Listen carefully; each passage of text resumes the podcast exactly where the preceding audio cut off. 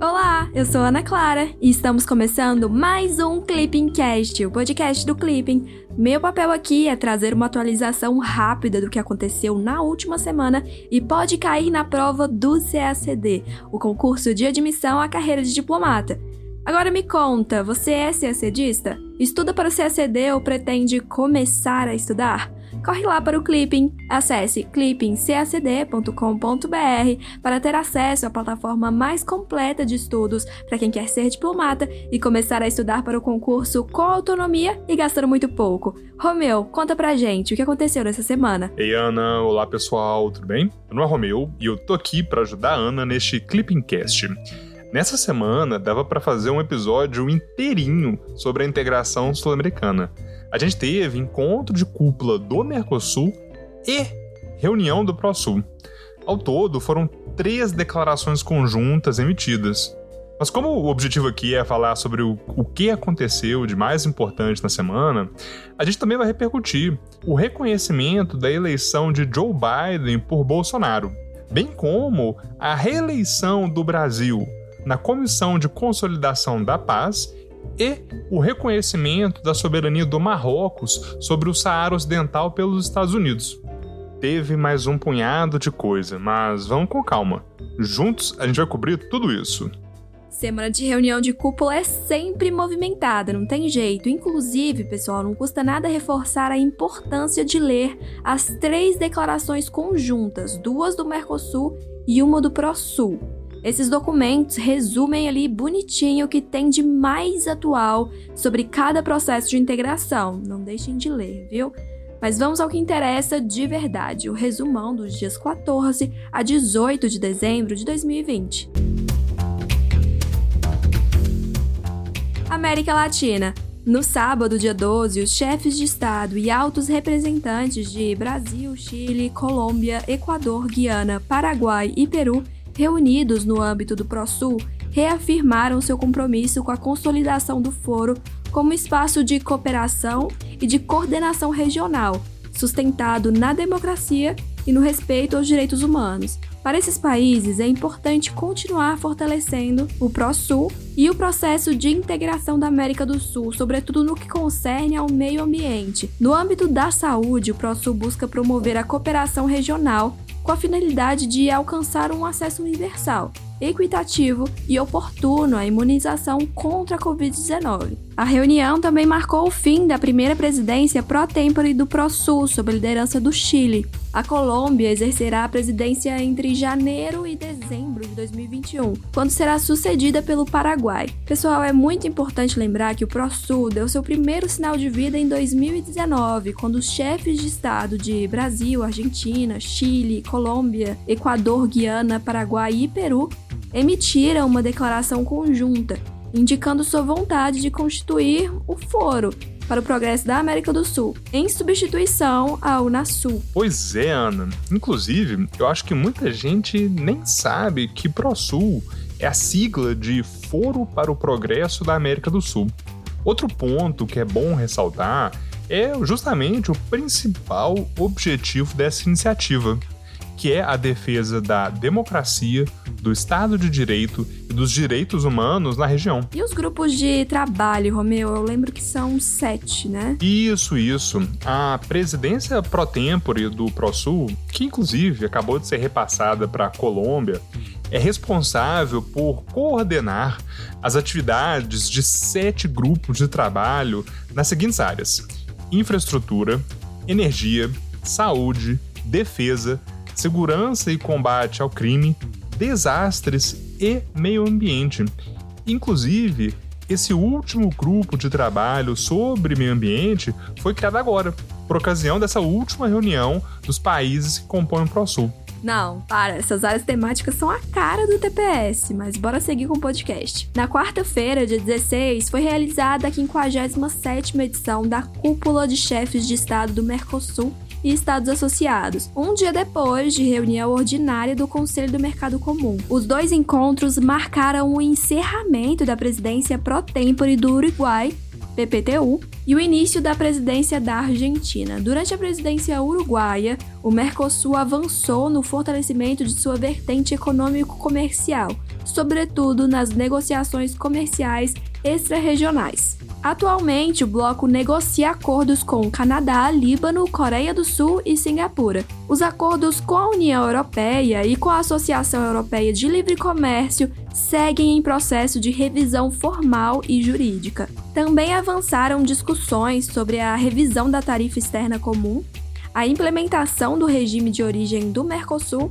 e a promoção de medidas de combate à corrupção. Na quinta-feira, dia 17, os líderes de Argentina, Brasil, Paraguai, Uruguai e Bolívia emitiram o um comunicado conjunto de presidentes dos Estados partes e Estados associados do Mercosul, no qual ratificaram a importância da defesa e do fortalecimento das instituições democráticas e a plena vigência do Estado de Direito. Além disso, o comunicado reafirma o compromisso do grupo com a promoção do desenvolvimento econômico com a inclusão social. No âmbito do desenvolvimento, os países do Mercosul destacaram a necessidade de redobrar e coordenar esforços cooperando conjuntamente em prol de acelerar o cumprimento dos 17 Objetivos de Desenvolvimento Sustentável em todos os campos. Também foi enfatizada a necessidade de ampliar a integração regional em parceria com a Aliança do Pacífico e de fomentar a cooperação econômico-comercial para dinamizar as cadeias regionais de valor. Na quinta-feira, dia 17, os presidentes do Brasil, da Argentina, do Paraguai, do Uruguai e da Bolívia emitiram um comunicado conjunto dos presidentes dos Estados-partes do Mercosul e da Bolívia. Pelo documento, os Estados-partes reforçaram a continuação do processo de revisão da tarifa externa comum, com vistas a impulsionar a competitividade do bloco e uma maior integração às cadeias regionais e globais de valor. Além disso, os Estados-partes avançaram nas tratativas com vistas à adequação do setor automotivo e do setor açucareiro à União Aduaneira. Finalizaram-se em 2020 as negociações do Acordo sobre Comércio Eletrônico do Mercosul, o que contribui para a modernização do bloco. Ainda no documento, os Estados-partes coincidiram em ressaltar a potencialidade do Mercosul como plataforma comum de inserção econômica e comercial internacional. Nesse sentido, reafirmaram apoio ao Acordo Mercosul-União Europeia, instando a superar os obstáculos que têm impedido a finalização de um processo de mais de 20 anos de esforço conjunto por um acordo amplo, equilibrado e ambicioso. Ressaltaram ainda os avanços na revisão legal do acordo Mercosul e a Associação Europeia de Comércio Livre. Finalmente, celebraram as reuniões técnicas com Canadá, Líbano, Singapura e Israel. Estados Unidos. Na quarta-feira, dia 16, o presidente Jair Bolsonaro reconheceu a eleição de Joe Biden como novo presidente dos Estados Unidos após anúncio dos resultados da votação no Colégio Eleitoral dos Estados Unidos. De acordo com a mensagem enviada ao presidente eleito, Bolsonaro afirma estar pronto a trabalhar com Joe Biden e dar continuidade à construção de uma aliança Brasil-Estados Unidos na defesa da soberania, da democracia e da liberdade em todo o mundo, assim como na integração econômico-comercial em benefício dos povos do Brasil e dos Estados Unidos. Rússia. Na quinta-feira, dia 10, a Rússia anunciou que irá participar de um exercício naval com a presença de navios da OTAN pela primeira vez em uma década. O anúncio foi feito em um momento de tensão entre russos e países que fazem parte da organização. Os exercícios de simulação serão feitos em fevereiro, com ações voltadas à antipirataria e será realizado na costa do Paquistão. Além disso, o fato de as embarcações russas que vão ao Paquistão serem baseadas em Sebastopol, na Crimeia, traz simbolismo político para o gesto de abertura. Finalmente, a presença chinesa e norte-americana também chama atenção, dado que ambos os países passaram o ano de 2020 trocando acusações em todos os campos possíveis. Ana, rapidinho, você comentou aí da OTAN, e eu sei que a gente já falou dessa organização diversas vezes, mas é um, é um tema que é muito cobrado na prova, eu acho que faz todo sentido a gente sempre que aparecer no noticiário, aproveitar para fazer uma breve revisão bem simples e objetiva sobre o que é a OTAN, a Organização do Tratado do Atlântico Norte, que é uma aliança militar que foi criada lá no contexto da Guerra Fria por meio do Tratado do Atlântico Norte de 1949. E naquele momento, o objetivo principal da OTAN, que persiste até hoje, era de assegurar a paz, promover a cooperação e proteger a liberdade na América do Norte e na Europa.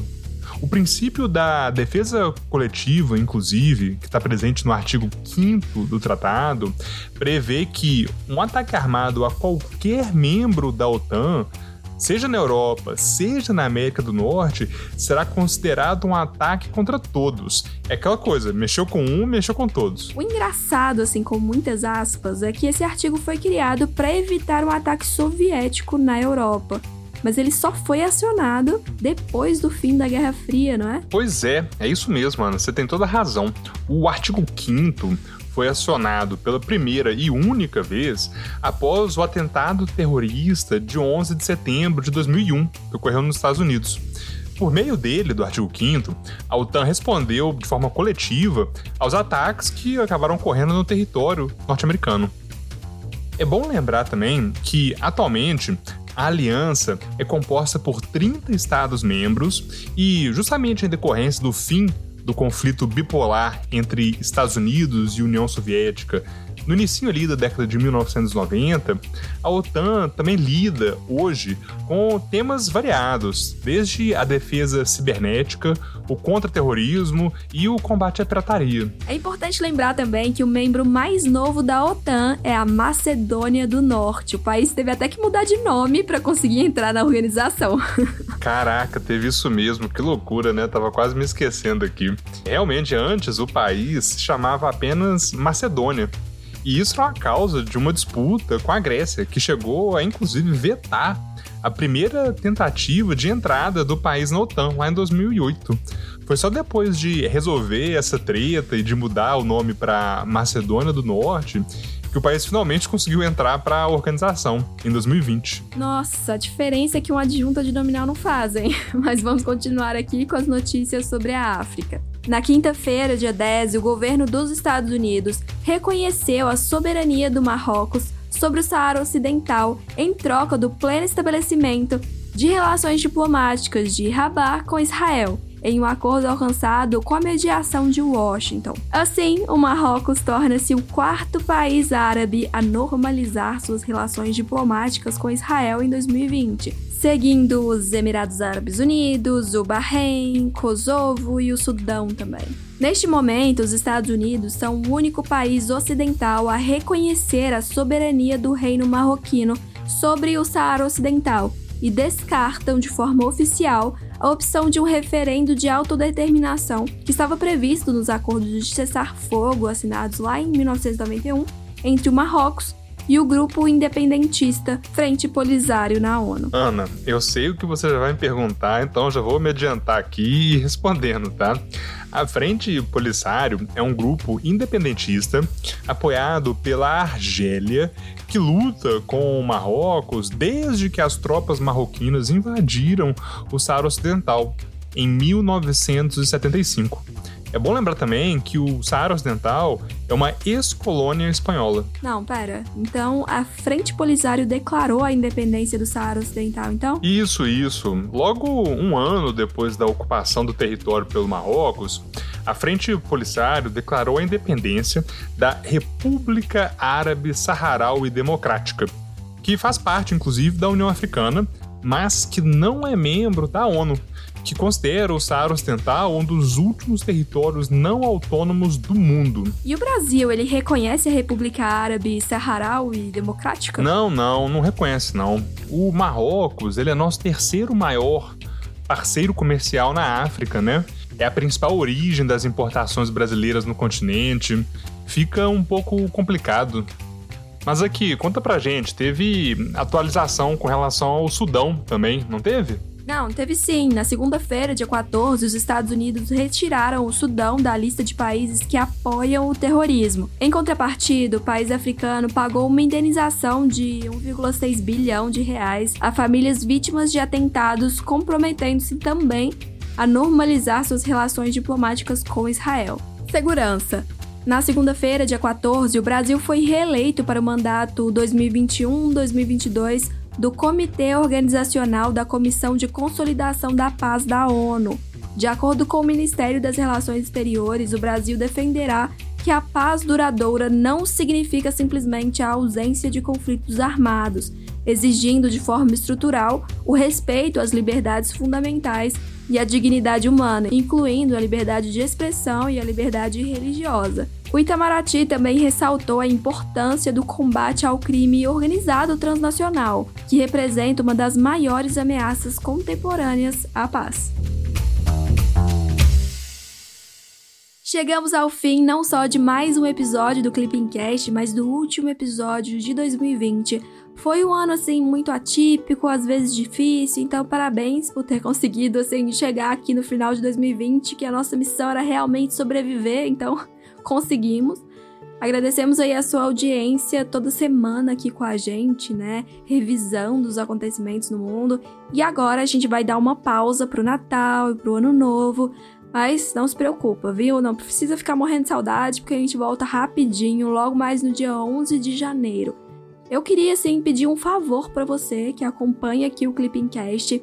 Olha, a gente precisa de feedbacks pra gente cada vez mais estar tá melhorando o conteúdo aqui para vocês. Então eu peço que vocês mandem pelo Instagram, o arroba clipping__csd, que, que você mais gosta aqui, o que, que você acha que a gente poderia acrescentar no nosso conteúdo. Nós já temos várias ideias aí para a temporada de 2021, mas a gente quer saber de você realmente, o que você quer ver aqui com a gente, beleza? Então pode soltar o verbo lá no Instagram que a gente tá aqui para ouvir tudo de vocês. Lembrando que ser assedista também descansa, viu, gente? Então, bora dar um break aí, dar uma respirada. E é isso aí. Depois a gente volta com tudo aqui também pro Clipping Cast. Um beijo para vocês e ótimas festas. Em casa, por favor. Beijos. Tchau, tchau.